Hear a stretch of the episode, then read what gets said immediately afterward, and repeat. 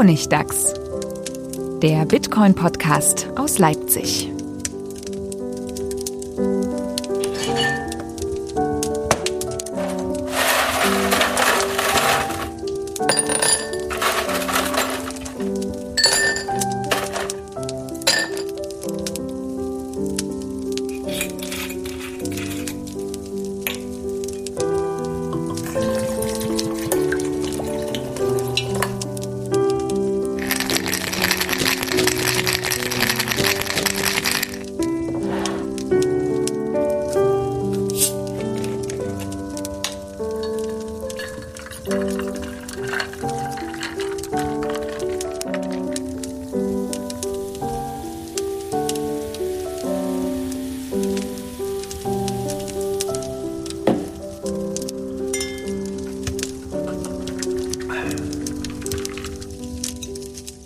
Willkommen zum Honigtags, Folge 73 in frischer Runde wieder vereint hier in Leipzig, aus Leipzig, für die Welt, für das Universum.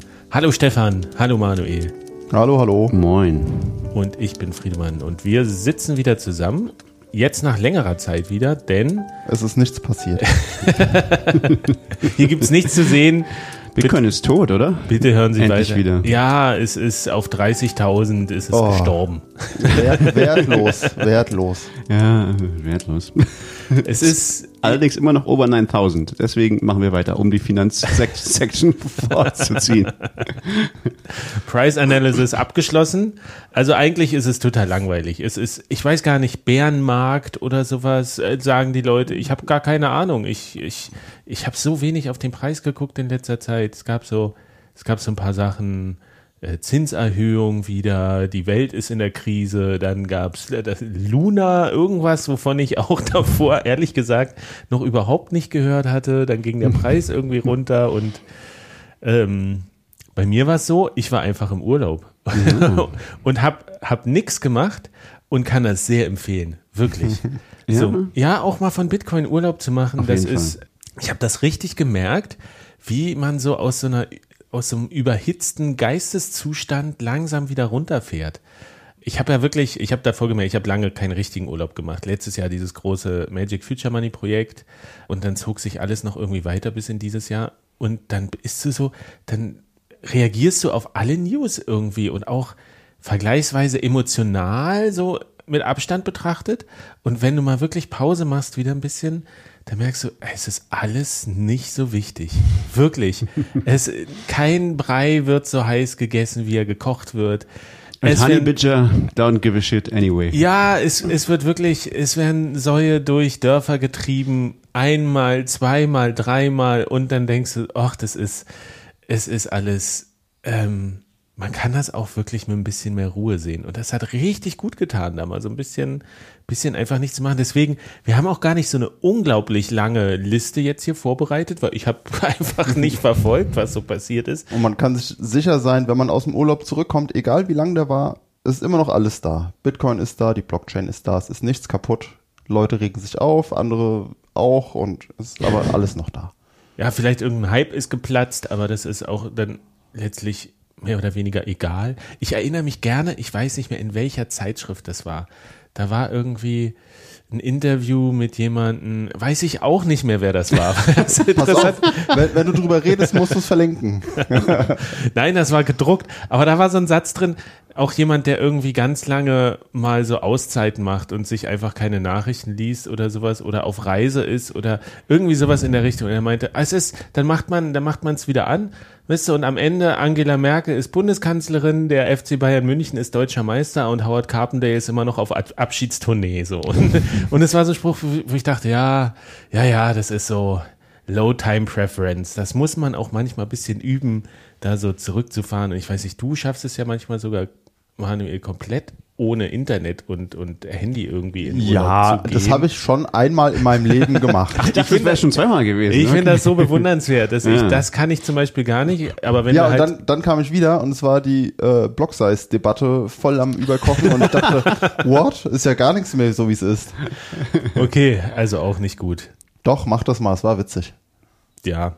Deswegen machen wir auch so selten Folgen im Moment, Man um kann euch auch- dabei zu helfen. Man kann auch einfach, der Trick ist, in Deutschland Urlaub zu machen. Da ist die Wahrscheinlichkeit, dass man irgendwo im Funkloch ist und, und eh kein Internet hat, weil der Berg irgendwie einen Schatten wirft oder nur ein Anbieter da ist, eh relativ hoch. Das hatte ich jetzt auch an zwei Orten, ja. Ich habe zwei, ich habe zwar keinen so langen Urlaub gemacht wie du, aber so zwei so kurz äh, Wochenendtrips irgendwie und das war auch jedes Mal, da hatte ich dann auch immer kein Internet. ja, also danke. Sehr gut. Danke, Danke Deutschland. Deutschland. Wem es aber wirklich wichtig ist, es gibt die Blockchain auch per Satellit. Für Ja. den Urlaub im Funkloch. Und da steht ja eh alles drin, was wichtig ist.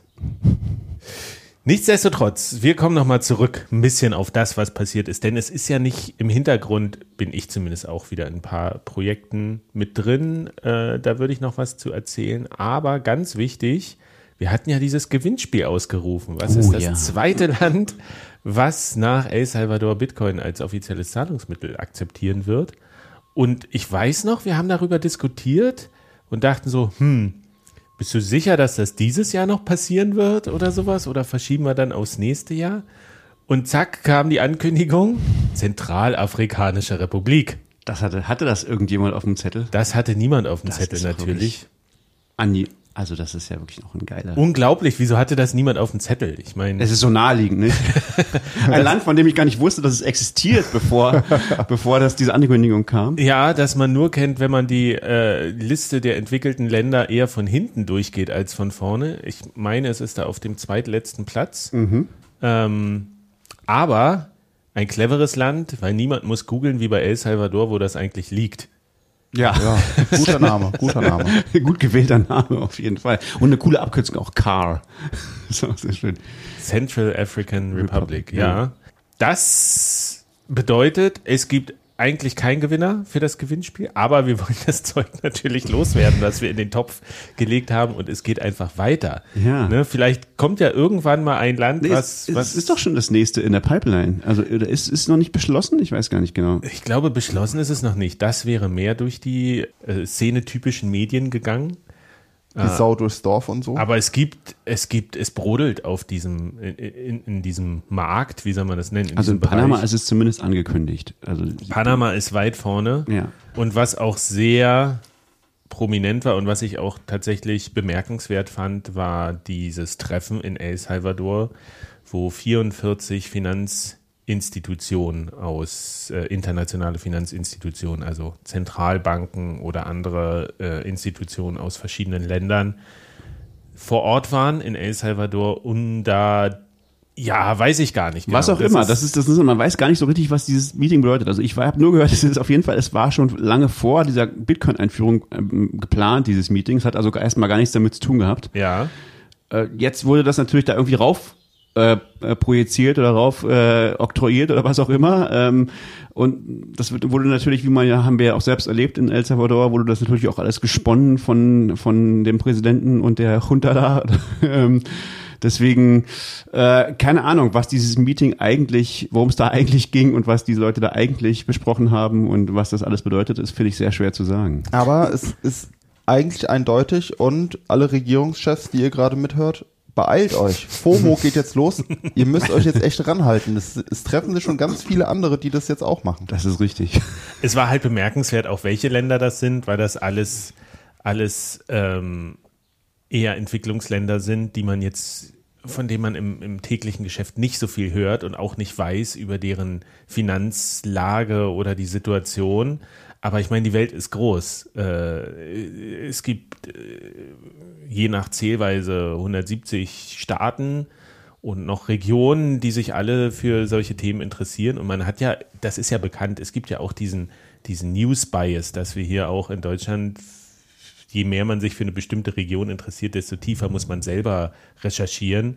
Äh, wann haben wir die letzten Nachrichten aus Mosambik gehört oder aus Vietnam oder äh, Mauretanien oder so oder von den karibischen Inseln. Ich glaube, das letzte war, als du da vor Ort warst und berichtet hast, wie die Bitcoin-Adoption 2016, 15 16 war es noch, ja. Irgendwie 16 so war war, mhm. ja, das Ende sind die- 2016. frischesten News. Aber was wir wissen, es gibt zumindest Fotos, wie die Leute da eine, eine Wallet installiert bekommen haben. Und ich denke, man kann auch davon ausgehen, dass wenn sie vor Ort sind, sie sich zumindest mit dem Thema Bitcoin Lightning auch beschäftigt haben.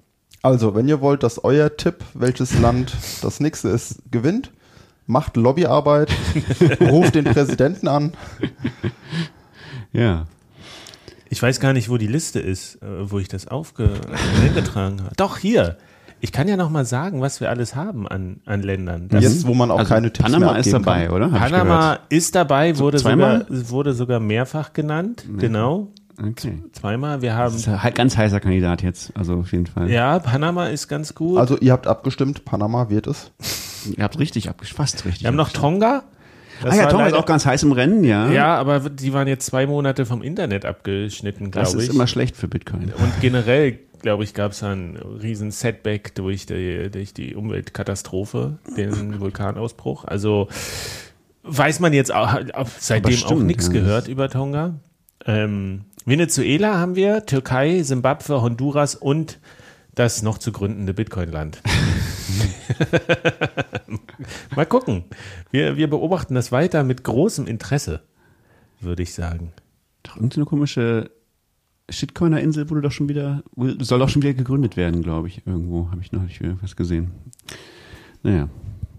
Klingt, Okay. klingt nach einem, einer schwimmenden Müllinsel oder so. Gibt es ja nicht so einen Strudel irgendwo im Atlantik? Welchen Knopf soll ich drücken? Do we want to trade some shitcoins? Do you want to trade some shitcoins? Come on, let's go and play. Open up that wallet now and send, those coins away. so, ähm, was wollte ich noch sagen? Ah, ja, ich habe den einen Tweet gesehen, zwischenzeitlich. Ich habe nicht ganz, ich, ich gebe zu, ich habe nicht ganz geschafft, im Urlaub nichts zu Bitcoin zu machen. Aber einen Tweet habe ich gesehen, den fand ich ganz ansprechend. Da stand nur drin, ähm, als jetzt auch der Kurs so runterging, auch wegen diesem Luna Terra Debakel. Wie war das? Äh, Shitcoiners create Bear Markets. Bear Markets create Bitcoiners. Bitcoiners create äh, Bull Markets. Bull Markets create Shitcoiners. ja. Stimmt. Und ich habe da ein bisschen, ich denke darüber nach und da ist irgendwie was dran. So, es ist jetzt wieder die Phase, bei 30.000 stagniert der Kurs mehr oder weniger, wo die alle Leute sagen so dieses, ja, jetzt kann man endlich mal wieder ein bisschen Buidel.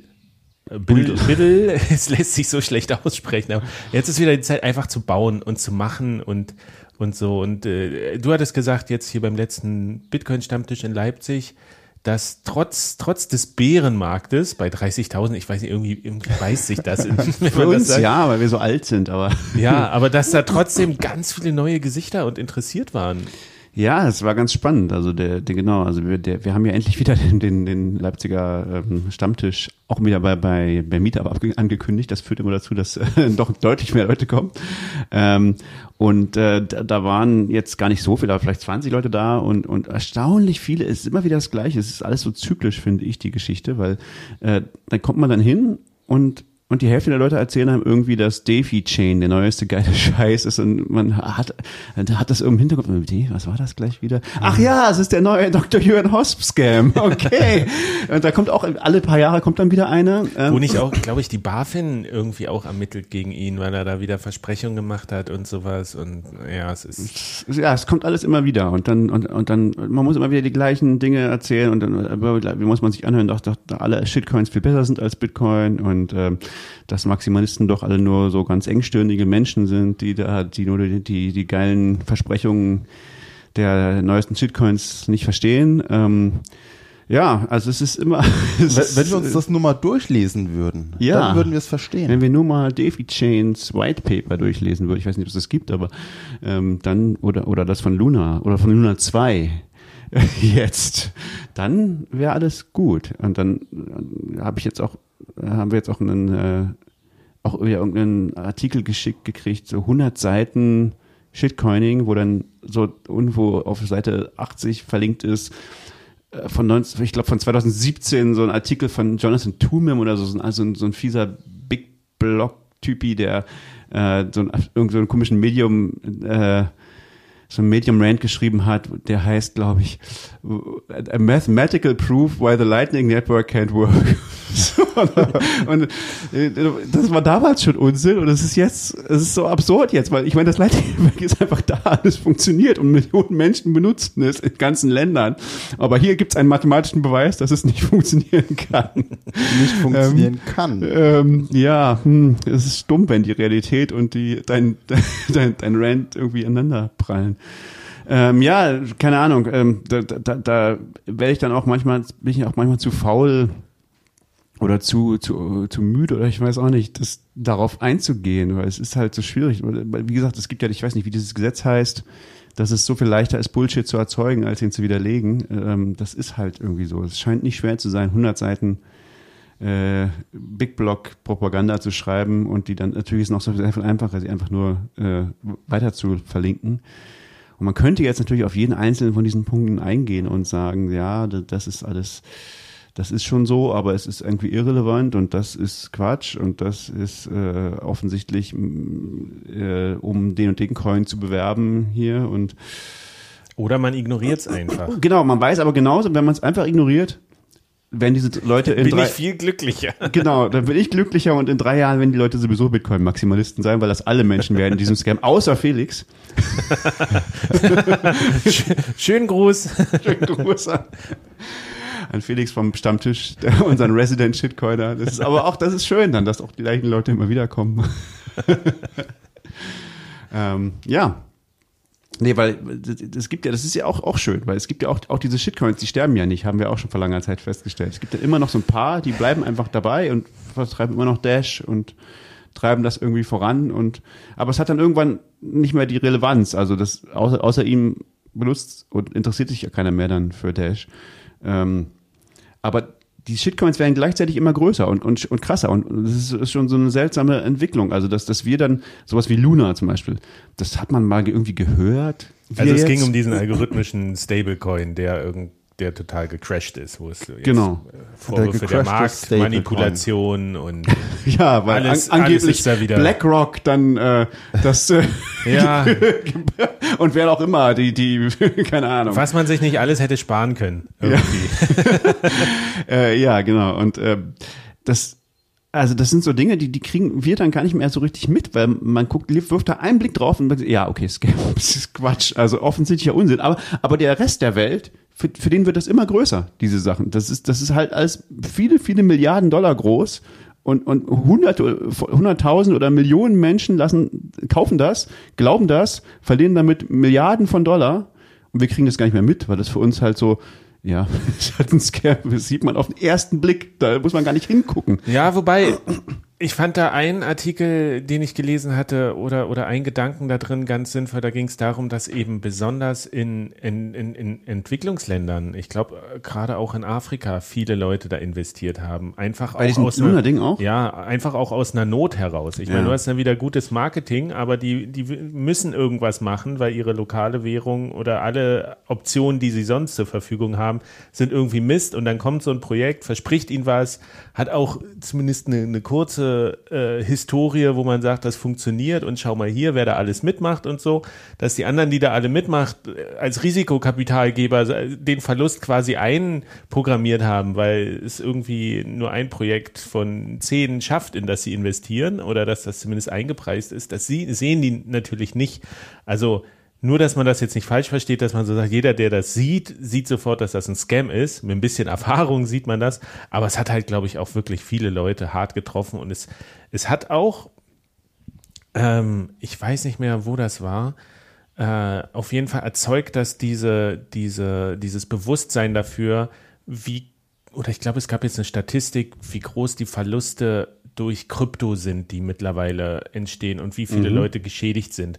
Und da sehe ich aber häufiger, dass da nicht explizit Bitcoin fällt als Begriff, sondern dass immer in diesem Bereich Krypto, Genau. Web 3, NFT äh, schon ein bisschen leicht verbessert differenziert wird, einfach worum es geht, dass diese, diese Hype-Maschine, die, die ja immer weiter befeuert wird, ähm, dass, dass da dieser, diese großen Verluste entstehen, dass der Betrug immer noch ist. Das ist, ich will auch gar nicht sagen, dass alle Projekte komplett sinnlos sind. Ich glaube, es hat schon so dieses Ausprobieren, was möglich ist und technische Weiterentwicklung und auch diese, dieser Spielgarten, ähm, dass, dass daraus was entstehen kann, ein Lernprozess auf jeden Fall oder auch technischer Fortschritt.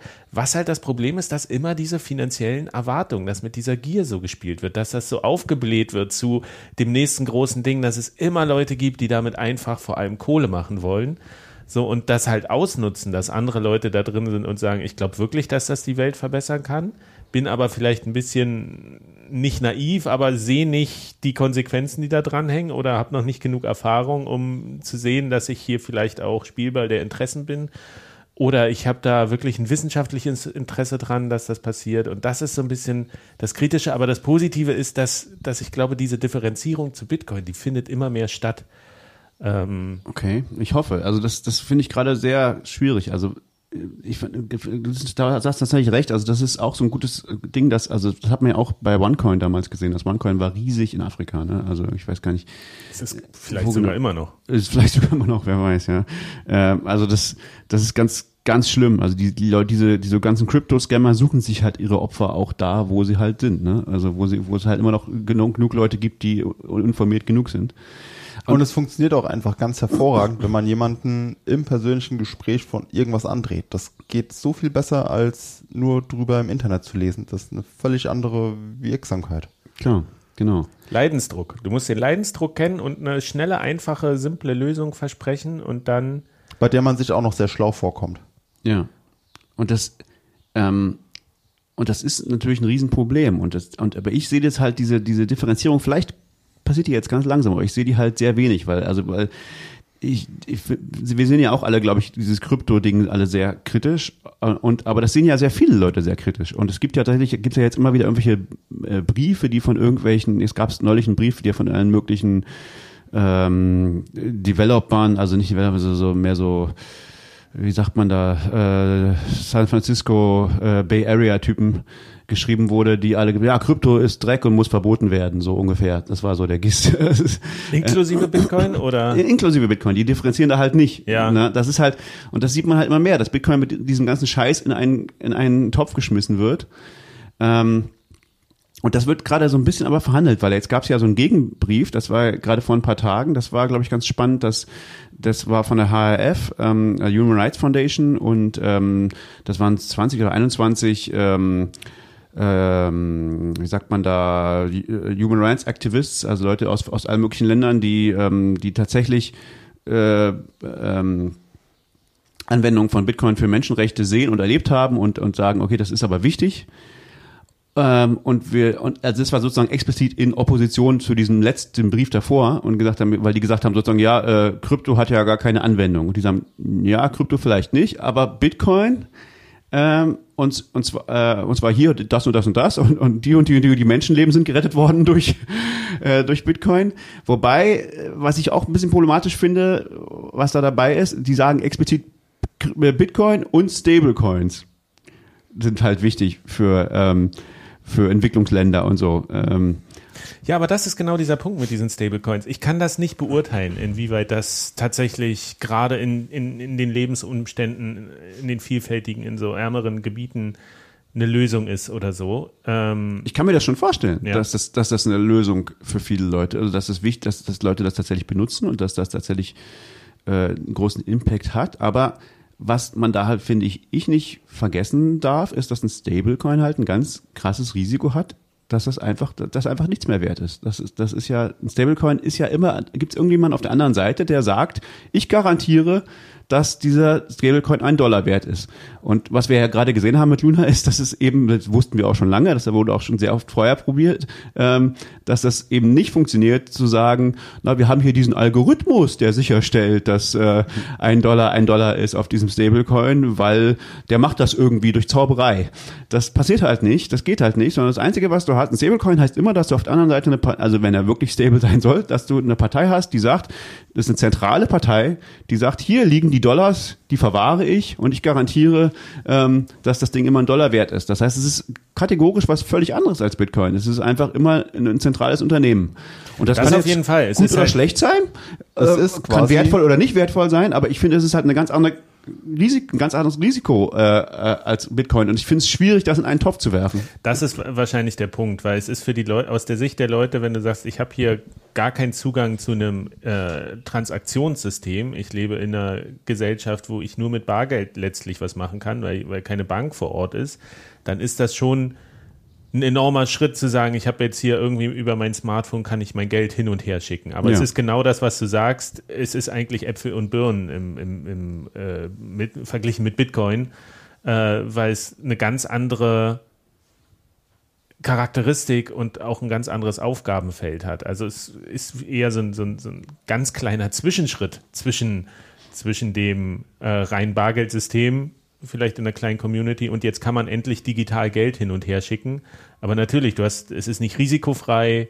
Äh, du hast ja auch diese Bindung an den US-Dollar, bringt ja auch letztlich Schwierigkeiten mit sich, wenn ähm, sich die wirtschaftliche Lage in den USA verändert. Und das ist ja auch das, was in El Salvador so manchmal oder das Problem ist mit der Dollarisierung, dass sie abhängig sind von der Wirtschaftspolitik der USA und die steuert halt mit dem Dollar ihre eigene Ökonomie äh, und El Salvador hängt da irgendwie so mit dran. Äh, und das hast du ja letztlich bei einem Stablecoin ja auch. Ja, und man, man könnte natürlich auch einen anderen Stablecoin machen, wie, wie das Facebook wollte, ne? also irgendwie, irgendwie aus dem Korb von Dingen, aber es, den gibt's, das gibt's halt nicht so. Also auf dem Markt führen sind die Dollar-Stablecoins, klar. Vielleicht gibt es auch einfach keine Stabilität. Das ist ja, es wird immer gesagt, Geld ist stabil und wir wollen das möglichst stabil halten, aber ich weiß nicht, wenn man, je länger der, der Zeitrahmen ist, wo man sich auch mal Entwicklung von Geld anguckt, dann ist Stabilität irgendwie was, hm, wäre schön zu haben, aber wir leben halt auch in, in sehr dynamischen Zeiten. Also wenn sich die Umstände alle ständig verändern, ist Stabilität vielleicht auch gar nicht so das Richtige, sondern du brauchst eine, eine passende Dynamik. Und wo, wo du es jetzt gerade noch mal gesagt hast mit, äh, mit äh, Facebook, das fand ich auch eine sehr bemerkenswerte Nachricht, dass äh, David Marcus, Ja. der Head of Digital Currency oder wie es damals hieß, also der dieses Libra-Projekt, dann hieß es Diem, also dieser Stablecoin, den Facebook machen wollte, was ja auch das Mega-Ding war, was durch die Presse ging. Jetzt ist Blockchain geadelt, weil Facebook will was machen, bis rauskam, ja, es steht zwar Blockchain drauf, aber es ist gar nichts. Und dann kamen die ganzen Punkte, ach so, jetzt, äh, wenn ich nicht dezentral bin, dann habe ich mit Regulatoren und, und Regierung zu tun. Und die Mist. finden das nicht geil? Ja, Unerwartet. und immer, das war so ein Typ, wirklich, das fand ich sehr bemerkenswert. Das war halt so ein klassischer Interessenvertreter. Der stand da, hat gesagt, ja, es gibt hier irgendwie Probleme, aber wir machen das schon und wir finden eine Lösung und wir sind da dran und äh, wir arbeiten da weiter und wir werden das auf jeden Fall umsetzen. Und jetzt am Ende, das Projekt ist beerdigt und tot. Und was macht er? er gründet eine Firma für Lightning. Er macht ein Lightning Network Wie heißt Startup. die? Light, Lightspark. Lightspark. Ja, was, die, was die genau machen, habe ich noch nicht verstanden. Weil, weiß das irgendjemand oder ist das noch Nee, geheim? nee, der stellt jetzt gerade, also ich glaube, der Stand war, dass er einstellt Leute, Das die, ich auch mitgekriegt, die ja. erstmal zum, zum Thema Lightning forschen und sich da reinmachen. Und hat aber schon irgendwie 175 Millionen Funding sich gesichert. jo, Ähm, der sitzt natürlich an der Quelle. Ja, aber das ist auch so, ich finde das so exemplarisch für diese, für, für diese Sache, dass du kannst dich damit beschäftigen, mit diesem ganzen Thema digitales Geld und äh, äh, Blockchain und sowas. Und am Ende landest du aber irgendwie bei dem, wo die Zukunft irgendwie schon da ist oder auch wo tatsächlich was passiert und was nur nicht Versprechen ist und was nicht so nur Marketing ist oder so in diesem Businessbereich ist und er landet halt auch irgendwie jetzt bei Bitcoin beziehungsweise bei Lightning. Aber er war schon ziemlich schnell. Er hat nicht noch irgendeinen Shitcoin zwischendurch geschoben. Er hat es versucht, er hat halt nicht geklappt, den Shitcoin zu gründen. Haben sie ihm halt verboten. Er hat halt lange, lange sich durchs, durchs Rabbit Hole äh, gegraben, bis er endlich unten rausgekommen ist. Aber ich glaube, das ist halt so, damals gab es doch auch diese Regulierung da in New York und da war doch auch dieser eine, äh, der dafür verantwortlich war, Ah ja, ja, du hast recht. Ich, der dann auch eine Beratungsfirma für, ja, für das, das ging ganz schnell bei dem. Ja, der ja. denn? Wie heißt hieß der denn? Der das die New York Es gibt diese License. Bit-License oder ja. so, die New York ge- gemacht. Ja, Es ist auch schon Jahre her. Ja, es ist jetzt auch nicht mehr, so der hieß, wichtig. ja, aber- es zeigt so dieses, auch die Leute, die öffentlich für eine Institution oder für ein Unternehmen eine Meinung vertreten und sagen, ja, das mit dem Bitcoin, das hat keine, keine Zukunft oder sowas. Du weißt immer schon gar nicht, wie, wie weit, wo die eigentlich stehen und wie die Wahrscheinlichkeit, dass sie selber schon auf dem Absprung sind und zu sagen, ich gehe vielleicht doch auf das offene System, was funktioniert und was und was beständig wächst, ähm, ist sehr hoch und deswegen ist ist genau, äh, also für mich fällt das so ein bisschen in diese äh, in diese äh, Kategorie auch mit diesen Ankündigungen und tatsächlich, was ist Realität? Äh, Das äh, auch mit, mit Elon Musk und Twitter. Er kündigt an, Twitter zu kaufen und auf einmal setzt sich die ganze Maschine in Bewegung und irgendwann sagt er, ja, ich habe es ja noch gar nicht gekauft, vielleicht mache ich es doch nicht. Weil er so, hä, was, was ist jetzt hier los? Äh, Und das ist, ist so das jetzt eigentlich gar nicht passiert, oder was? Bisher noch nicht. Das ist, glaube ich, noch, ach, ist auch, ich, ja, das ist auch was, wovon ich Urlaub mache, von solchen Themen. Na, aber so diese Leute, Weißt du, ankündigen kann man immer viel und behaupten und das ist genau das auch mit diesem, ich habe mathematischen Beweis, dass das Bitcoin-Lightning-Netzwerk nicht funktioniert. Ja, und dann sehen wir aber trotzdem, wir sehen seit 13 Jahren diese Mechanismen von Bitcoin, die halt auch sehr subtil sind, die nämlich die Leute immer auf letztlich privater Ebene erreichen. Ne? Du bist immer, Lernen ist immer was Individuelles und wenn du dich auch beruflich mit dem Thema Bitcoin beschäftigst oder sowas, am Ende bist du derjenige, der da irgendwie Schlüsse daraus zieht und Entscheidungen trifft und das sehen wir halt so häufig, dass diese Entscheidung dann doch eher im Sinne, ja, es ist schon sinnvoll, dass wir dieses Bitcoin haben und dieses, ich sehe da eine Zukunft in dem Lightning-Netzwerk, was ja auch, es gibt ja auch Statistiken, dass das kontinuierlich wächst und die, die äh, Adaption davon. Ich glaube, Kraken hat jetzt den fünftgrößten Lightning-Node jetzt schon mittlerweile, seit die, also die Börse Kraken äh, akzeptiert jetzt auch Lightning-Zahlungen und ist da enorm gewachsen und ich habe jetzt auch, Auch noch nicht gesehen- so lange. Nee, das ist noch nie- erst zwei Monate oder drei oder irgendwie sowas. Genau, und es gab jetzt so einen Bericht zum Status von, von Lightning und da ist nämlich eine sehr interessante ähm, Größe oder ein sehr interessanter Faktor wird da beleuchtet, nämlich wenn man das rausrechnet bei den Lightning-Zahlungen, was so Transaktionen zu Exchanges sind oder so, wo es um Trading geht. Da gab es nämlich irgendwie zum November gab es einen ganz großen Peak, äh, dass da ganz viel gemacht wird. Hat vielleicht auch mit El Salvador und der Konferenz da vor Ort zu tun. Also da, da äh, war enorm viel und dann fiel das ganz, ganz klar runter. Und wenn man das aber rausnimmt, sieht man, dass es tatsächlich eine, eine, ähm, ein Wachstum gibt im so alltäglichen Gebrauch von Lightning, wo es einfach hin und her geschickt wird, ohne diesen offensichtlich spekulativen Faktor, sondern dass es wirklich benutzt wird. Wa- Was ist das für eine Statistik? Ah, da muss ich nachgucken. Das war auch. Weil es ist ja sehr schwierig zu sagen, wie Lightning benutzt wird. Das weiß ja eigentlich niemand. Wo, woher also, weiß man überhaupt, welche Transaktionen es gibt? Weiß man eigentlich nicht. Also das kann man. Ich, ich glaube, es Also wurden sehr einfach die, vielleicht. die von den die einsehbaren Daten von den offensichtlichen Börsen oder sowas rausgerechnet. ja, also du. Ach so, ja, aber, wor aber woraus wurden die rausgerechnet? Also, weil es weiß ja niemand, wie viele Transaktionen zum Beispiel passieren. Also, was du machen kannst, ist natürlich, wenn du einen großen Node hast oder mehrere und die dir sagen, wie viele Transaktionen sie weitergeleitet haben, dann hast du irgendeinen Proxy, da kannst du sagen, naja, okay, jetzt kann ich mal irgendwie schätzen, wie viel es denn insgesamt sind oder so. Ja. Äh, Aber in Wirklichkeit kann natürlich niemand wissen, äh, wie viele Transaktionen wirklich passiert sind im Lightning Gap. Aber also das ist eben gar nicht so einfach, da so eine. Aber abschätzen kann man es bestimmt. Man kann natürlich Schätzungen machen, ja. Vielleicht ist, ist so ein Hinweis oder sowas. Mhm. Vielleicht so, eine, so ein Indiz, was man, was man nehmen kann. Oder zumindest diese Betrachtungsweise ist sehr, sehr interessant, das mal zu gucken, ähm, was passiert denn tatsächlich. Also irgendwie für mich fühlt sich nicht so wirklich nach Bear Market an. Okay. Wir sind nicht schnell abgestürzt, wir sind nicht sonderlich tief abgestürzt. So Nachrichten, das ist eigentlich alles eher positiv. Ist auch nichts kaputt und das ist ja nie was kaputt im Bear Market, aber irgendwie, naja, ich weiß nicht.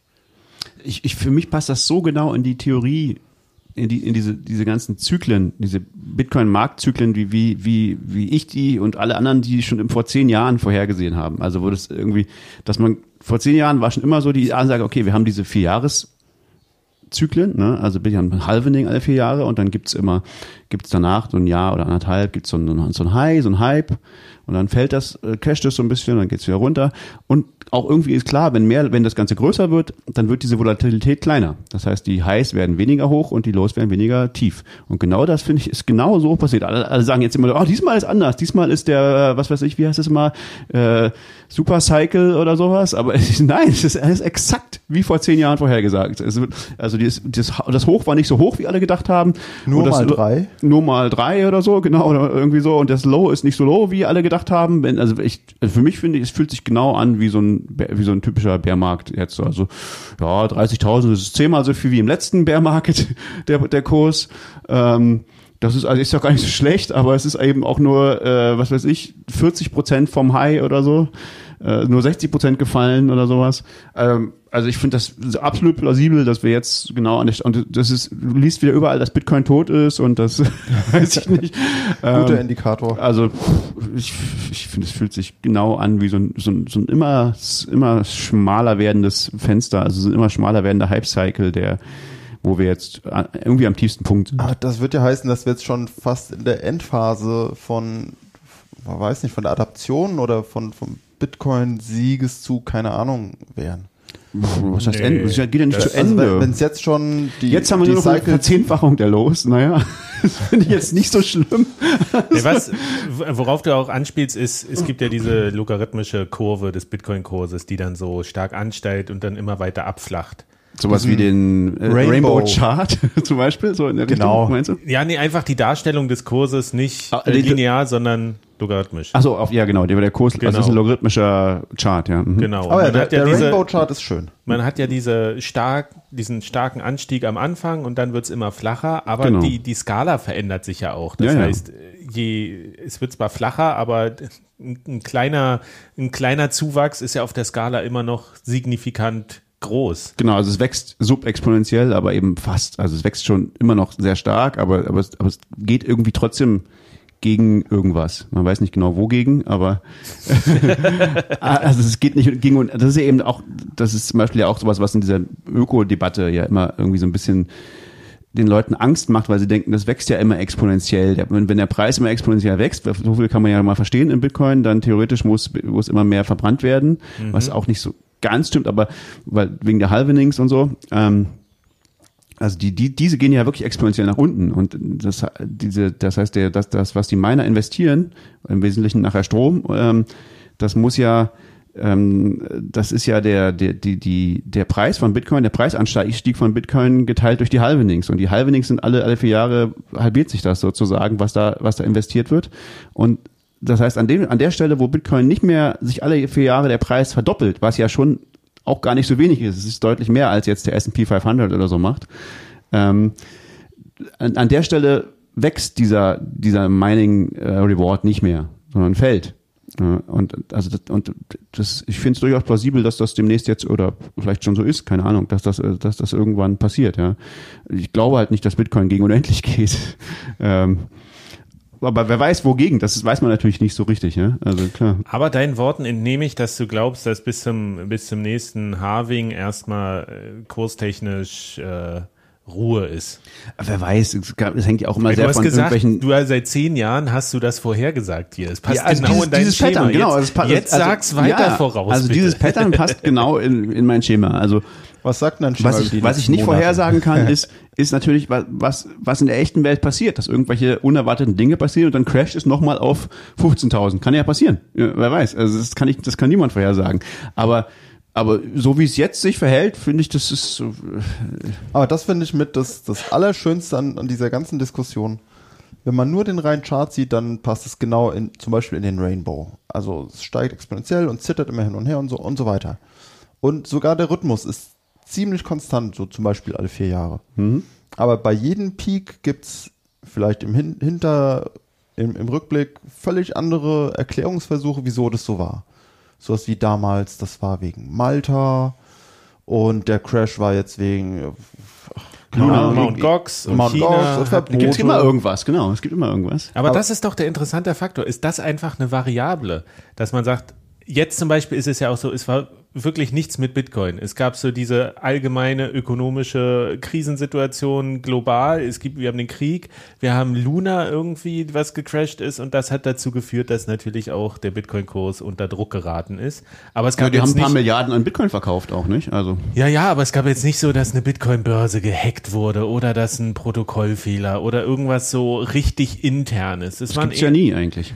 Das hat mit dem Preis eigentlich also so gut wie nie. Also Ja, es ist- oder dass das- jetzt ein Land gesagt hat, wir wollen Bitcoin verbieten oder so, wie China damals 2013, wo das so auch mit auf den Preis sich so krass Das ist auch interessant. Hat. Sowas passiert ja in, tatsächlich immer wieder jetzt in letzter Zeit ganz stark, aber das wirkt den Preis, interessiert den Preis irgendwie gar nicht, habe ich das Gefühl. Also sowas wie diese EU-Debatte, ob der EU-Proof of Work, da, da hat sich, das hat man keinerlei Wirkung an dem Preis gesehen. Das war einfach alle, alle Leute, ja, wenn sich die EU da ausschließen möchte, bitte. Das ist, also der, der, der, der Welt war das so egal, glaube ich. Ja, aber um, um den Gedanken noch abzuschließen, was Manuel auch meinte, ich finde, dass diese, diese Variable, du hast immer, du hast immer ein Basket, ein Korb von, von Einflussfaktoren, aber es sind irgendwas ist immer. Ja, genau. Das ist ja, das Irgendwas ist, ist ja, irgendwas immer. Mhm. passiert immer. Insofern kannst du das vielleicht auch rausrechnen, weil du weißt, du hast, du hast irgendwo ist immer Krise. Bayern München ist immer Weltmeister, aber Carpendale auf Abschiedstournee. Ne? Und ob das jetzt, ob das jetzt äh, irgendwie ein Land ist oder ob äh, so dramatisch es auch ist, ob das jetzt Krieg ist oder ob irgendwie eine Naturkatastrophe oder irgendwie politische Gründe, irgendwas ist immer los. Ja, ja. So und Also dann Im besten Fall ist es nur der Initialfunke, der das dann auslöst. Im schlechtesten Fall ist nur ein Journalist hat sich halt irgendwas aus dem Topf gegriffen. Ja. Ja, das ist schon so. Also ich meine, klar, also Bitcoin, äh, Honey Badger, da- don't give a shit im, im Wesentlichen. Das sind ja auch alles, Das haben wir uns ja nicht ausgedacht. Das ist ja halt wirklich so mit dem Honey Badger. ja, genau. Ich habe neulich aber ein Bild gesehen, wo ein Löwe einen Honey Badger im Maul hatte. Aber das macht ja nichts. Aber dann hat der Badger danach den Löwen dann noch fertig gemacht. Ja, von innen hat er sich wieder rausgebissen. Ja, war der tot? Das glaube ich nicht. Das, da gibt's doch so, so, so Videos, wie, die, wie der den schon im Maul hat und ihn schüttelt und das ist immer scheißegal. Den Honey Badger don't give a shit. Der tut nur so. ja. Nur eine kurze Bärphase. Ja, Naturdokus, genau. Und, ähm, nee, keine Ahnung, das, wie diese, dieser Zusammenhang ist, das ist natürlich irgendwie schwer zu sagen, ja. Wo, ähm, äh, aber ich, ich glaube schon, dass so kurzfristige ähm, News-Items kurzfristige Auswirkungen auf den Kurs haben Können. Können. können. Genau. Aber dass immer das weniger. nichts an der, an der globalen Tendenz ändert. Du hast vier Jahreszyklen, du hast immer ab, du hast einen, also sag mal auf lange Zeit immer zunehmenden Preis, also das 200 Week, ähm, 200 Wochen, Wochen äh, Average ist noch nie runtergegangen. In der, ähm, wird es auch nicht tun, vermutlich. Und die, äh, du hast eine abnehmende Volatilität auf Dauer, ähm, und es steigt sozusagen weniger exponentiell immer wieder. Immer. Also dann hast du natürlich aber auch noch so Sachen wie diesen Rainbow Chart. Der ist ja auch irgendwie, das wurde ja jetzt auch beobachtet, dass der irgendwie auch self-fulfilling ist. Ne? Also weil der, da hast du ja die Farben und dann jetzt gerade kommt's auf kommt's runter auf Buy mit drei Ausrufezeichen. Und was passiert? Alle Leute kaufen, weil natürlich alle Leute wissen, dass dieser Rain- Rainbow Chart da so ist und das ist jetzt so, so, so eine neue untere Schranke irgendwie. Und die anderen werden kaufen, also kaufe ich jetzt zuerst. Genau. Schlau. Also das ist, das hat natürlich auch Effekte, das Ganze, ne? Also so, solche, ähm, solche Vorhersagen.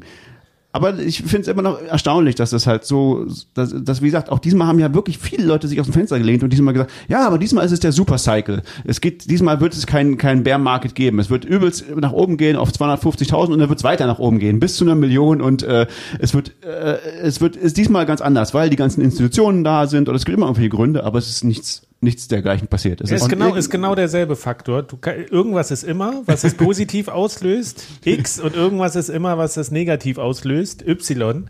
Aber keins davon ist so signifikant, dass es, äh, dass es irgendwie die, die, den Rainbow Chart oder keine Ahnung. Wieso, also wieso haben wir denn vorher noch nicht über den Rainbow Chart gesprochen? Das ist so. Ist jetzt der Auch Rainbow late to Chart- the party. Ist, ist das der neue Mayhem Multiple? Das ist- jetzt nee, der ist das neue Chart? Stock neue to S2F, Flow. ja. Das ist das neue Also to- man kann ja mal sagen, Grüße an Holger von blockchaincenter.net, glaube ich, der das auf Twitter schon seit sehr, sehr langer Zeit verteidigt mit das, das Rainbow Chart Modell und auch gesagt hat, ich glaube, auf, auf der Seite findet man das auch, kann man ja, ja, die haben, das da- hat das da drauf. Aber Der das ist das- natürlich nicht von ihm. Also das gibt's schon urlange. Das gibt's schon viel länger als Dr. Flow und so. Ja, das ist aber so er war da sehr prominent auch, das zu sagen, dass das äh, viel besser ist als ähm, Stock to Flow. Ja. Ähm, Also Deswegen damals- Grüße, scheinst, vielleicht hast du recht Ja. gehabt. Sieht gut aus im Moment. Damals, als wir die Charts hatten, da waren die noch schwarz-weiß. Oder bestenfalls rot und grün. Mit einer Auflösung von 400 zu 640. okay. Ja, Das, das heute ist ja eine richtige Chart-Analyse-Sendung. heute. Ja, es geht total um wir sind total stammtischig heute unterwegs. Ja. ist Ah, so. das, das wollte ich noch sagen. es, es gibt ja viele Indikatoren, aber ein Indikator ist doch definitiv auch, dass beim letzten Stammtisch 20 neue Gesichter da waren. Das heißt, das, das kann kein Bärmarkt sein, meinst du? Na, das, das, das muss doch irgendwas bedeuten. Es bedeutet, dass dieses ganze Ding, dieses ganze Ding immer größer wird, glaube Und ich. das genau. heißt, dass irgendwie Es ist der Faktor von Preis zu neun Leuten. Bei, bei 3000 kommen irgendwie zwei neue Leute. Bei 30.000 kommen 20 neue Leute. aber bei den früheren Bear Markets, da waren wir auch oft zu fünft. Ja, das Auch, war, auch diesen. Nee, da, der- da, da war es auch bei 300. Nee, es hängt, es hängt, aber auch, wir waren auch im, im, im äh, jetzt im, äh, wie heißt es, Bull Market waren wir manchmal zu fünft, aber einfach nur deswegen, weil wir es nicht auf Meetup geschrieben haben. Und weil es eine Pandemie gab. Und ach, da gab's auch noch was, richtig. Man konnte sich nicht treffen. Ja, richtig, ja. Da war noch was.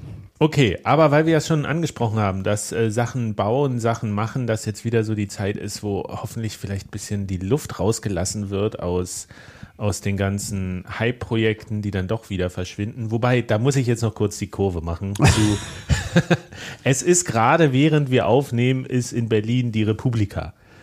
Und äh, ich äh, war ja selber auf der Republika, habe da Bitcoin-Workshops gemacht und sowas und biete auch immer mal wieder an, dass man da thematisch was zu machen kann. Wird seit Jahren konsequent immer abgelehnt, höre ich auch von anderen, dass das Thema irgendwie unerwünscht ist oder weiß ich nicht, ob da gleich irgendwie die Alarmlampen angehen und sie das irgendwie diesen ganzen Krypto-Hype nicht haben wollen. Was mich aber so ein bisschen verwundert, als ich heute mal in das Programm von gestern reingeguckt habe, was irgendwie voll ist von Web 3 und NFT und äh, DAO und DApps und sowas, wo ich mir dachte, kann man ja machen, wenn man das so ein bisschen kritisch einordnet. Aber Ach, dann habe ich mir diese Beschreibung da durchgelesen und dachte so, Boah, also wenn, wenn man nach einer Institution sucht, die irgendwie so ein, so ein, so ein Föhn ist, so ein Heißluftbeschleuniger, dann ist man, ist zumindest mein Eindruck, also ich habe diese Sessions alle nicht gesehen, dann ist man auf der Republika scheinbar richtig. Also ich bin da tatsächlich ein bisschen erschrocken, wie präsent das Thema ist. Man kann gerne über, über Web 3 sprechen und das auch kritisch einordnen und sowas. Vielleicht findet das auch statt. Aber es sind so ein paar Sachen, äh, da ist jetzt eine Veranstaltung gestern, Let's Dream Up a Web, Web 3 for Music, a Speculation. und ich habe ich hab da reingelesen und dachte so, hä? Als, als ich da diesen Bitcoin-Workshop gemacht hatte, ich glaube, es war 2015, ähm, da gab es auch abends ein Panel. New Kids on the Blockchain. Wie die Blockchain die Musikindustrie irgendwie retten und revolutionieren will. Da ging es darum, Smart Contracts und jeder wird ausbezahlt und sofort kriegt der Drummer irgendwie seinen Anteil und Rechteinhaber und sowas, wo man dachte, ja, okay, kann man mal drüber reden. Ist jetzt, ich hätte da noch einige Fragen so und es hat sich in den Jahren scheinbar auch nicht durchgesetzt und es scheint mir, es ist genau derselbe Wischwasch, nur hat es jetzt andere Schlagworte bekommen. Schlagworte, die aus meiner Perspektive eigentlich auch schon verbrannt und ver verraucht sind, wo man sieht so, naja, guck dir mal an, diese, diese NFTs, jetzt äh, versuch die mal wieder zu verkaufen, die für irgendwie Millionen gekauft sind, ähm, dass da langsam die heiße Luft entweicht aus dieser Blase. Und da bin ich tatsächlich so ein bisschen erschrocken. Und dann noch eine andere ähm, was ist noch? Applying Web3 Tech to Funding and Organi Organizing Culture. Also es ist so auch, wo ich das Gefühl habe, ist genau diese Zielgruppe, ja, die Content Creators, die Künstler oder sowas, das ist, die haben halt diesen Leidensdruck, was Die sind das neue Afrika. ja, so ein bisschen. Das ist so, die, die verstehen nicht, also ganz einfach gesprochen. Ich hatte in den letzten Jahren auch viele Kontakt mit Leuten, die irgendwie aus dem Kunstbereich und dann jetzt muss ich was mit NFT machen. Die verstehen die Techni Technik nicht. Ja. Warum auch? Würde ich auch nicht an der Stelle. Aber sind so getriggert von diesem, ich kann jetzt reich werden, ich mache jetzt auch NFTs, alle machen NFTs irgendwie. Und dann gibt's diese, diese, ähm, quasi diese Verkäufer, die um die Welt touren mit ihren großen Expos und sagen, komm, wir helfen dir, deinen ersten NFT zu minden und hier und das und unsere Chain und so, die wirklich, sobald dann aber der Preis runtergeht, auch wieder verschwunden sind. Ähm, und das finde ich, äh, bin ich tatsächlich, hätte ich mir ein bisschen mehr kritische Distanz auch von, von der Republika gewünscht oder das bisschen einzuordnen. Und äh, anderes, anderer Punkt, den ich auch irgendwie sehr fragwürdig fand, äh, gab es einen Lightning Talk, Innovation mit Blick auf das Gemeinwohl. Wie gestalten wir das Banking der Zukunft mit Zugang für alle Menschen in der Gesellschaft? Ja, hey, damit sind die jetzt da angelangt, wo wir vor zehn Jahren diskutiert haben. Ja, aber weißt, weißt du, wer das organisiert? Sparkasse Invest. und es geht irgendwie darum, ja, wir als Sparkassen, was können wir machen mit neuer Technologie, um alle Menschen irgendwie zu versorgen? Und denkst du, ja, Da. schönes, schönes Thema, lasst uns doch darüber diskutieren. Aber also ist auch so Mono, nur, das ist nur von dem Sponsor halt irgendwie gemacht. Und da denke ich mir, Mann, also Echt, auf der ja? einen Seite, auf der einen Seite so kritisch und äh, ich verweigere mich einer Diskussion und zeige klare Kante, dass wir das rauslassen. Gefühlt jetzt, also es ist immer nur meine Perspektive. Auf der anderen Seite ist das Ding voll. Ich habe auch so ein Video auf Twitter gesehen, wo jemand rumgeht und auch überall so Werbeplakate, Krypto und Wallet und sowas, wo einfach das wird so transportiert, dieses Thema, auch wenn man sagt, wir, wir promoten das jetzt nicht aktiv, aber die, das ist so eine, ich habe das Gefühl, sie lassen sich da sehr vereinnahmen von und entweder hat man eine klare Haltung oder nicht, aber das, das muss ich sagen, finde ich sehr kritisch an der Stelle. Ja, das ist sehr problematisch. Wenn jemand auf der Veranstaltung ist, auf der Republika und sich ein paar von diesen Panels da anguckt, ich, es gibt ja wie gesagt noch andere Tage und da eine, einen anderen Eindruck hat, äh, würde ich mich freuen, davon zu hören oder auch generell, wenn sich der bestätigt, noch mehr. Ähm, bitte meldet euch gerne und gebt das mal weiter. Ich finde das ja interessant irgendwie, das zu beobachten. Hm, vielleicht muss Anita, Anita Posch demnächst statt nach Afrika in Künstlerkolonien äh, gehen und die aufklären darüber, wie Ja. über Shitcoins und, äh, und so weiter. Mal gucken. Es wird vielleicht noch ein bisschen, vielleicht ist da eben auch dieser, dieser äh, in Anführungszeichen Bear Market ähm, ja auch so einfach, je länger der dauert, desto mehr geraten solche Heilsversprechen irgendwie mit NFT und DAOs und sowas ja auch wieder unter Druck äh, zu liefern, was sie versprochen haben. Ja, Und vielleicht es braucht einfach auch diese Phase des, des Auskühlens und äh, Luftablassens und Vielleicht hast du recht, Manuel. Vielleicht sind wir noch nicht am, am Low Point des, des Bear Markets, weil das ist noch, ist noch gefühlt noch zu viel. Man noch, das wird, ist noch zu viel da von diesem. Es tut noch nicht genug Es tut weh noch an nicht genug weh. Diese ganzen NFTs und so. Es gibt noch zu viele Leute, die, die darüber reden. Obwohl das in Deutschland ist es einfach, ich glaube, die Republika ist wahrscheinlich einfach so ein Schlandding. Die ist einfach so vier Jahre hinterher. So, es gibt ja auch in Deutschland noch irgendwelche Messen oder so, wo halt irgendwas über Blockchain geredet wird. Wo das 2016 will sein Narrativ wieder haben. Aber so, es gibt immer noch so Bar- Sparkassenverbände und so, die das gerne machen. Also vielleicht ist es Deutschland da auch einfach nur hinterher. Ich weiß es nicht. Wir wissen es nicht. Gut, kommen wir noch mal zu einem anderen Thema. Und zwar ähm, selber machen Projekte wieder. Da gibt es nämlich jetzt äh, News. Und zwar, ich hatte das ja angekündigt, dass ich mich äh, äh, bewerben will auf dieses äh, Stipendium da. Am Zentrum für verantwortungsbewusste Digitalisierung zum Thema Bitcoin und Demokratie und ich wurde tatsächlich genommen. Nice, Glückwunsch. nice. Yeah. Und da bin ich jetzt vom Mitte, Mitte Juli bis Mitte August in Darmstadt. Haben wir da nicht einen zelebratorischen Einspieler? Warte mal. Nein? Nein? Oh, lange nicht bedient. Den Krieg zwischen Nee? Do you want to trade? Nein? Wo ist er? Oh. Da. Ja! Oh Mann, wir haben sechs Wochen nicht gepodcastet und das, das äh, Pad hier ist vollkommen verloren gegangen, die geistige Übersicht. Der Urlaub schädigt irgendwie das Kurzzeitgedächtnis. Ja, das ist bekannt. Das ist alles, alles neu formatiert. Ähm, Du ziehst jetzt nach Darmstadt also. Nee. Aber ich werde mich da ein bisschen aufhalten in dieser Zeit.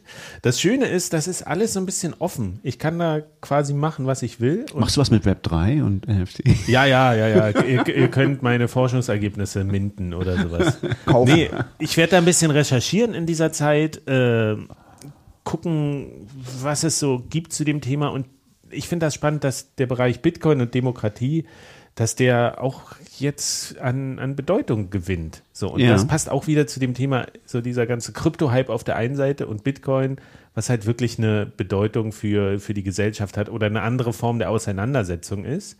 Ähm, also nur um das abzuschließen, ich werde da wahrscheinlich in der letzten Woche, also Mitte August, äh, auf jeden Fall einen Vortrag halten Nice. über das, was ich so rausgefunden habe. Äh, Kernfrage ist, ist Bitcoin eine eher eine Gefahr oder eine Bereicherung für die Demokratie? Das, das will, da würde ich mich so ein bisschen drum ja, spannend. Spannendes Thema. Finde ich auch. Ich werde auch noch so ein paar Einführungsworkshops geben, nochmal, was ist Bitcoin und auch vielleicht so ein paar Praxisworkshops vor Ort. Äh, einfach weil das Feedback war, dass es noch so viele Fragen gibt aus diesem Bereich und da so viele Leute so diese Grundlagen einfach brauchen und erstmal so den Einblick und so dieses dieses Basiswissen vermittelt und Fragen beantworten und sowas. Also da freue ich mich echt drauf, wieder mit Leuten ins Gespräch zu kommen und wieder so Workshops zu machen und einfach auch aus diesen Fragen, die gestellt werden, zu lernen. So, was wissen Sie bisher? Was war Ihr Einstiegsfeld in, in, dieses, in, in, in dieses Thema? Äh, was halten Sie von DeFi-Chain und anderen Krypto-Projekten? Naja, ich meine, wie gesagt, Bull Markets create Shitcoiners. Und äh, wenn die wieder darüber den Zugang gefunden haben und am Ende dann trotzdem bei Bitcoin landen und sich damit beschäftigen, was hat das denn wirklich für reale Auswirkungen auf die Gesellschaft und was ist jetzt irgendwie nur ein Versprechen auf einem Papier oder in einem Tweet oder sowas, ähm, dann finde ich das ganz interessant. Zu dem Thema Bitcoin und Demokratie kann ich nämlich auch noch verweisen auf einen sehr guten Podcast, der bei 21 drüben erschienen ist. Und zwar hat sich da Markus Büch mit Jannis Lennartz unterhalten. Ja, fantastischer Podcast. Ähm, und da ging es um einen Artikel, den der Jannis auf dem Verfassungsblog geschrieben hat. Und das Thema ist quasi Bitcoin und Grundrechte. Und das tangiert uns auch, weil wir in den letzten Folgen relativ viel zu der politischen Dimension von Bitcoin gesprochen haben. Und du auch meintest, Stefan, daran erinnere ich mich noch, diese ganze Regulierung, die auf EU-Ebene gerade ist und sowas, ja, ja, wenn das dann umgesetzt wird, tatsächlich so, dann kann man erstmal den Klageweg bestreiten und dann, eh das, eh das tatsächlich irgendwie real wird, haben wir noch ein bisschen Zeit.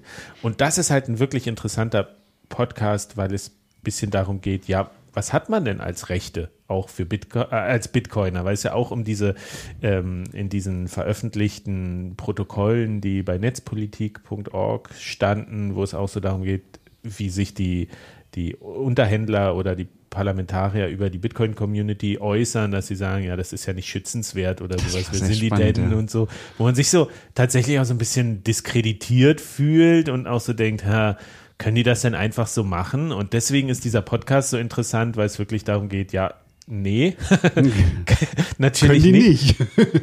Wir leben schon, also hurra, wir leben äh, in, in einem Gebiet auf der Welt, wo es Grundrechte gibt, die man auch einklagen kann und die auch sehr stark geschützt sind. Und es gibt schon auch noch sowas wie Verhältnismäßigkeit und äh, Willkür ist jetzt nur, weil ein Politiker was sagt oder sei das jetzt böswillig oder tatsächlich, weil er es selber nicht auf dem Schirm hat, hat man schon auch Rechte.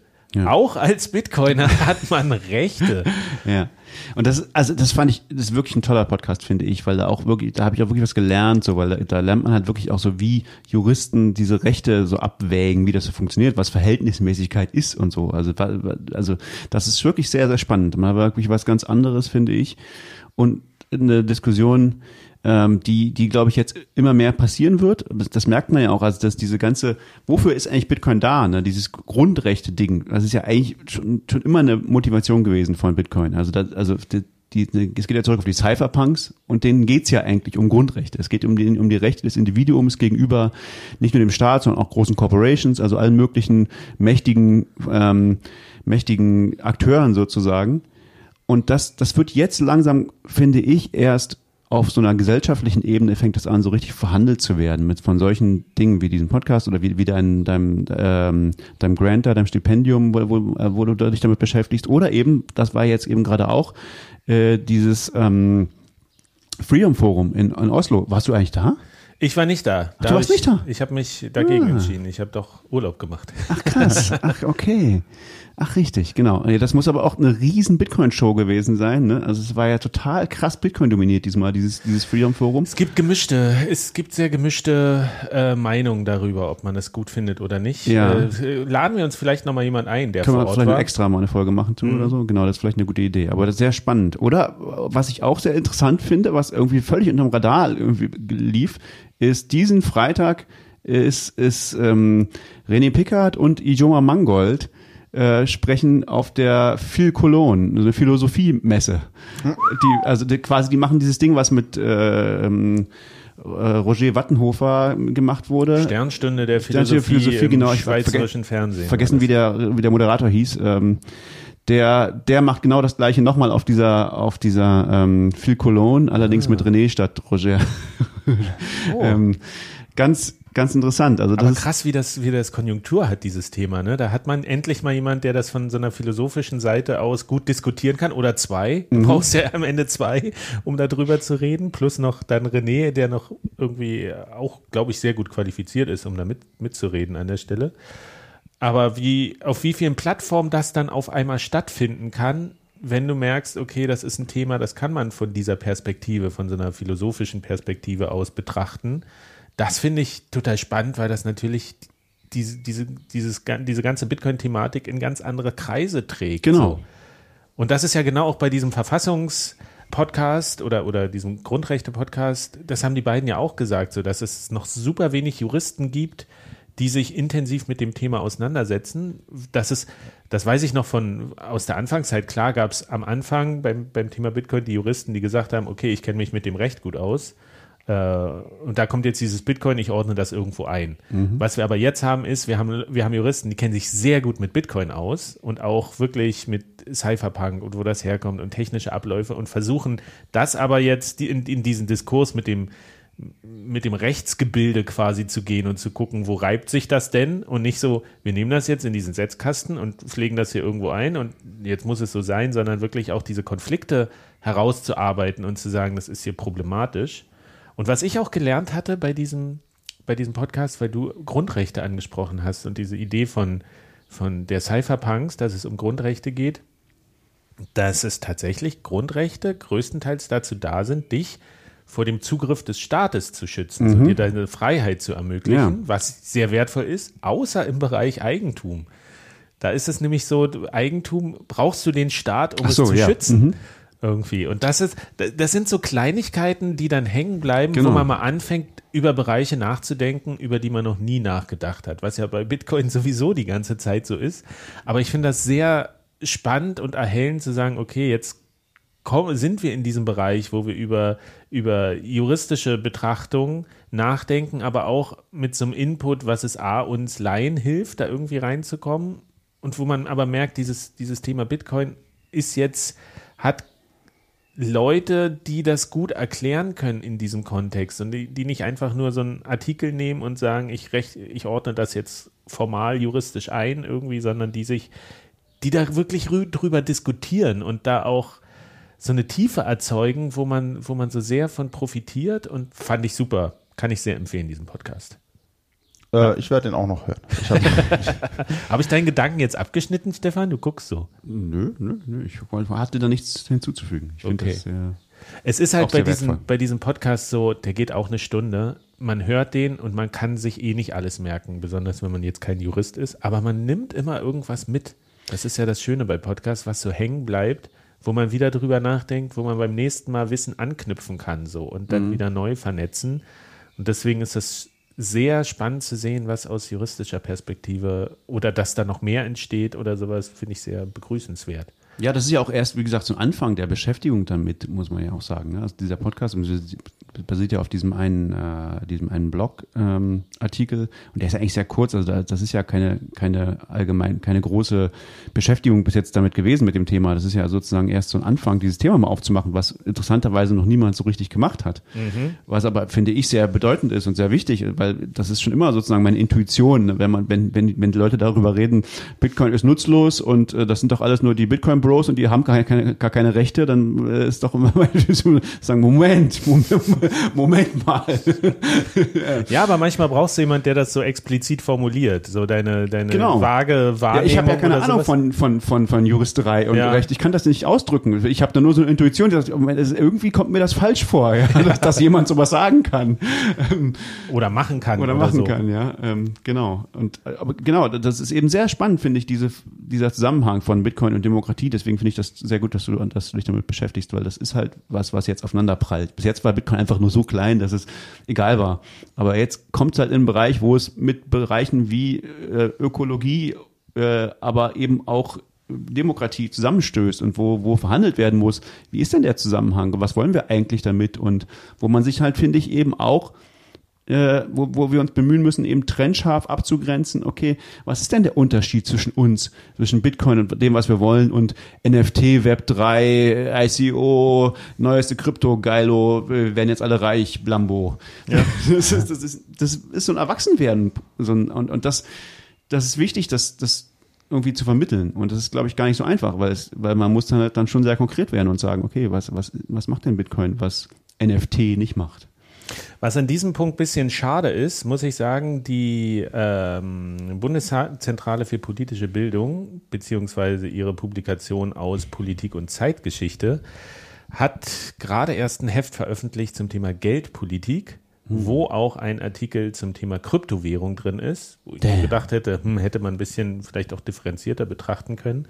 Und der Autor erklärt, wie ich finde, sehr solide und korrekt äh, Bitcoin, wie es technisch funktioniert und auch aus ökonomischer Perspektive. Aber was leider fehlt, ist die politische Dimension. Also welche, welche politische Dimension hat Bitcoin? Und das habe ich auch als Kritik zurückgeschrieben, fand ich schon ein bisschen enttäuschend. Bundeszentrale für politische Bildung macht ein Heft zu Geld, Politik und dann wird irgendwie Bitcoin nicht aus einer politischen Perspektive verhandelt, wirklich, dass das ja auch eine Art von von Protest sein kann für viele Menschen oder eine Art von Partizipation und so. Da gibt es so viele An Anknüpfungspunkte. Da würde ich mir äh, wünschen oder hoffe darauf, dass da vielleicht auch ein bisschen mehr dieses Bewusstsein für diese Relevanz dieses, dieses Themas kommt. Und da vielleicht jetzt als letzten Punkt, den ich jetzt noch auf der Liste habe, abschließend gab es nämlich auch die Idee oder ein Projekt, wo ich auch ein bisschen beteiligt bin, was wir gerade in Planung haben, ähm, wie man dann auch diese Relevanz von Bitcoin sichtbar machen kann. Das ist nämlich auch aus journalistischer Perspektive schon seit es Bitcoin gibt das große Problem, dass per Design es keine verlässlichen Statistiken gibt über Bitcoin. Du weißt nicht, wie viele Nutzer es gibt. Du weißt nicht, wie viel äh, Geld, was mit dem gemacht wird und sowas. Es ist, ist alles so schwammig. Du kannst es zwar so andeuten und herleiten, aber letztlich gibt es keine, keine definitiven Zahlen. Und da gibt es die Idee zu sagen, oder diesen Ansatz, wie kann man das denn mal sichtbar machen, zumindest für den deutschsprachigen Raum oder sowas? Welche Möglichkeiten gibt's da? Da gibt es Überlegungen zu sagen, vielleicht lassen sich Leute, können die sich anonym irgendwo eintragen, dass man mal sagt, wie ist die Verteilung in Deutschland oder spricht mit Firmen oder macht eine Karte oder sowas. Einfach nur, um so eine Datengrundlage zu schaffen, auf deren Basis man ein bisschen argumentieren kann. Das ist jetzt alles noch ähm, in einem ganz frühen Stadium. Da gibt es bisher noch nicht viel mehr als die Idee, dass man vielleicht sowas macht. Interessant ist natürlich diese Punkte und ich werde mich wahrscheinlich auch ein bisschen damit beschäftigen in diesem, in der Zeit dieses Stipendiums. Wie kann man sowas privatsphärefreundlich machen? Wie kann man sowas machen, ohne dass das jetzt manipuliert ist oder sowas? Wel- Welche, welche Aussage möchte man oder welche, welche ähm, welche Thesen möchte man daraus ableiten können oder wofür will man das alles einsetzen. Und wenn es da draußen jemand gibt, der auch Lust auf so ein, letztlich ist es ja eine Art Datenvisualisierungsprojekt ist, Datensammel, Ein Aggregier. Zensus, der Bitcoin-Zensus. Der Bitcoin-Zensus. Ja, aber das darf es ja nicht sein irgendwie, weil niemand will hier gezählt werden. Aber so, es ist auch für, für so eine politische Debatte ist es ja auch wichtig, wie relevant ist denn Bitcoin in Deutschland? Wir haben so verschiedene Metriken. Bitnotes oder sowas zeigt ja an, dass Deutschland, glaube ich, auf Platz 1 ist der öffentlich einsehbaren Bitcoin-Knoten. Es gibt so ganz verschiedene Statistiken, kann man die irgendwie zusammenführen? Wie sollte man das aufbereiten oder sowas? Wenn es da jemanden gibt, vielleicht auch, wenn man, vielleicht ist das ja auch für eine, für eine Uni-Arbeit mal ganz interessant oder sowas, dann meldet euch gerne. Vielleicht können wir da was zusammen auf die Beine stellen. Ähm, und ich glaube, das ist was, da würden viele von profitieren. Da würden die Wissenschaft könnte darauf zugreifen, Journalisten könnten darauf zugreifen und generell könnte man auch einfach mal sagen, okay, ähm, Bitcoiner haben nicht nur Grundrechte, sondern guck mal, wie viele Leute es gibt, die diese Grundrechte haben. Das ist jetzt vielleicht gar keine so kleine Gruppe, vielleicht aber schon. Wir werden sehen. Wir, wir wissen es halt Wir, einfach. nein, wir wissen die Antwort. Also ich, ich würde sagen, größer drei, so viel bin ich mir sicher, wenn ich hier so wenn ich mal äh, mich umschaue. Hm, immerhin. Judy, gibt's noch was? Eigentlich haben wir jetzt schön hier abgegrast die letzten Wochen. Ne? Ja, wir haben bestimmt ganz wichtige Sachen vergessen, weil wir dies- diesmal so relativ unstrukturiert waren, aber alles, was wir nicht erwähnt haben, war auch gar nicht wichtig. Das stimmt. Das kann man ganz definitiv sagen. Gut, dann ist mal wieder Zeit für Mittagessen, würde ich sagen. Oh ja. Und dann hören wir uns bald wieder. Macht's gut und verschlüsselt eure Backups. Ciao. Ciao.